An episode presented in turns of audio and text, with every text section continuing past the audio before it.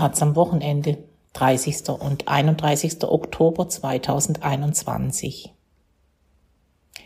Die Nacht ist ein Rabenflügel.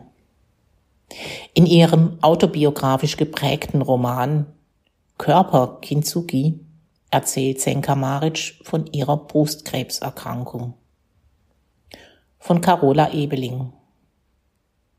Kintsugi ist eine japanische Kunsttechnik, bei der zerbrochene Keramik mit flüssigem Gold oder Platin repariert wird.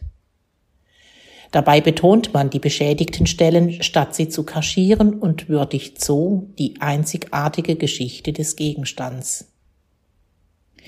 In Kintsugi verbindet sich die Trauer um Verlorenes mit der Akzeptanz von Veränderung. Körper Kintsugi hat die bosnische Lyrikerin Senka Maric ihren ersten autobiografisch geprägten Roman genannt. Denn es ist ihr Körper, der in Fragmente zerfällt und schließlich doch von Narben gezeichnet überlebt. Sie erzählt von ihrer Brustkrebserkrankung. Die Diagnose erhielt die Mutter zweier Kinder 2014 im Alter von 42 Jahren. Doch wie erzählt man eine Geschichte, die auf der Zunge zerfällt und sich weigert, eine feste Form anzunehmen? Diese Frage hat sich ähnlich jüngst auch die US-amerikanische Lyrikerin Anne Boyer in ihrem mit dem Pulitzerpreis 2020 ausgezeichneten Band Die Unsterblichen gestellt. Sie war 41 Jahre alt, als bei ihr eine aggressiver Brustkrebs diagnostiziert wurde.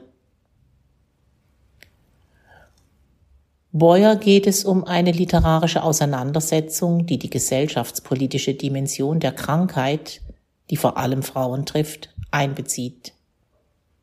Sie widersetzt sich der gegenwärtigen Brustkrebserzählung welche die Vereinzelung der Betroffenen befördere und die das Ausmaß von Verlusten und Schmerz zugunsten eines rosaroten Optimismus verschleiere. Maric Ansatz ist anders, doch auch sie ringt um eine Form, auch ihr gelingt eine genuin literarische Auseinandersetzung, welche die erschütternde Wucht dieser existenziellen Erfahrung auszudrücken vermag. Derer gibt es aktuell tatsächlich nicht viele. Die Panik ist Schlamm, schwappt in deinen Mund. Die Nacht verschlingt dich, heißt es, nachdem die Erzählerin den Knoten in der Brust ertastet hat.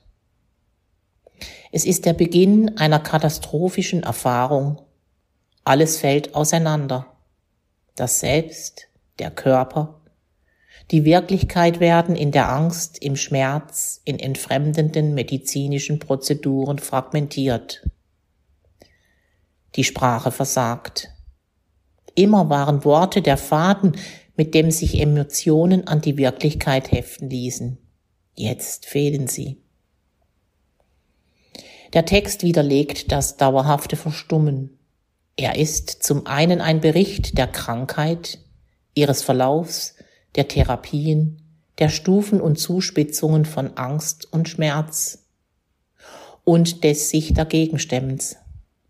Er bleibt ganz bei den Wahrnehmungen der Erzählerin, die über das Du in eine Art Zwiegespräch mit sich selbst tritt. Darin ist er nah und intim und ermöglicht doch zugleich eine Art vielleicht notwendiger Distanz, wie ein Blick von außerhalb der Erzählerin auf sich selbst, der es ihr möglich macht, über die bedrohlichen Erlebnisse rückblickend zu sprechen, zu schreiben. Selten wechseln einzelne Sätze zum Ich. Ausrufe bedrängendster Not oder Selbstappelle des Durchhaltens. Marit schreibt oft im Präteritum, wechselt dann in die Gegenwartsform, lässt so die Situationen wieder ganz unmittelbar erscheinen. Doch baut sie zudem Rückblenden in Kindheit und Jugend ein.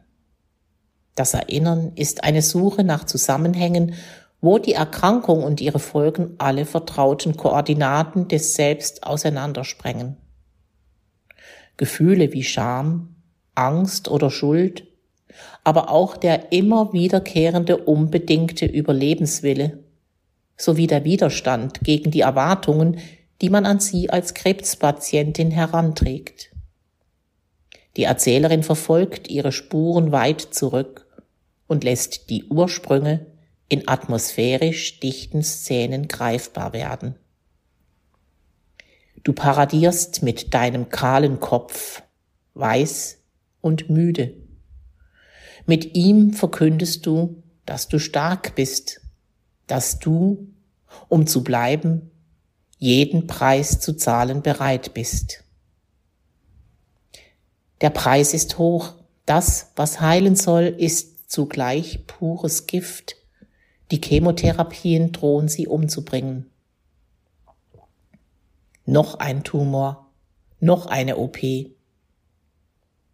Manchmal schreibt Maric in einer fast staccatohaften Sachlichkeit, dann scheint die Zumutung der bloßen Fakten zusätzliche Worte zu verschlucken. Doch entwickelt der Text seinen eigentümlichen Sog nicht zuletzt durch seine Metaphern, seine poetischen Bilder. Die Nacht ist ein Rabenflügel, durch den kein Licht dringt. Aber in der Nacht kommt Verstärkung, erscheinen andere Frauen. Medea, wie Christa Wolf sie sah, Medusa, Penthesilea und namenlose Tote, die der Erzählerin ihre verlorenen Brüste zeigen, sie um das Bewahren und Erzählen ihrer Geschichten bitten eine Art Genealogie weiblichen Schmerzes, die vage bleibt und doch wieder die Vereinzelung der Erzählerin steht. Sie ist eine von vielen, in den Traumbildern wirken Trost, Solidarität und Empathie, die in der Realität oft fehlen. Ein Aspekt, der bei der eingangs erwähnten Autorin Anne Boyer zentral ist, die sich mit analytischerem Blick als Maric auf literarische Vorläuferinnen wie Susan Sontag, Audre Lorde und Kathy Ecker bezieht, die alle über ihre Brustkrebserkrankungen schrieben. Auch Maric entzieht sich der Erzählung eines rein individuellen Kampfs, der mit dem Überleben belohnt wird. Keine Heldinnengeschichte, sondern ein eindrückliches, berührendes literarisches Zeugnis. Senka Maric, Körperkinsuki, aus dem Bosnischen von Marie Alpermann, ETA Verlag Berlin 2021, 158 Seiten, 19,90 Euro.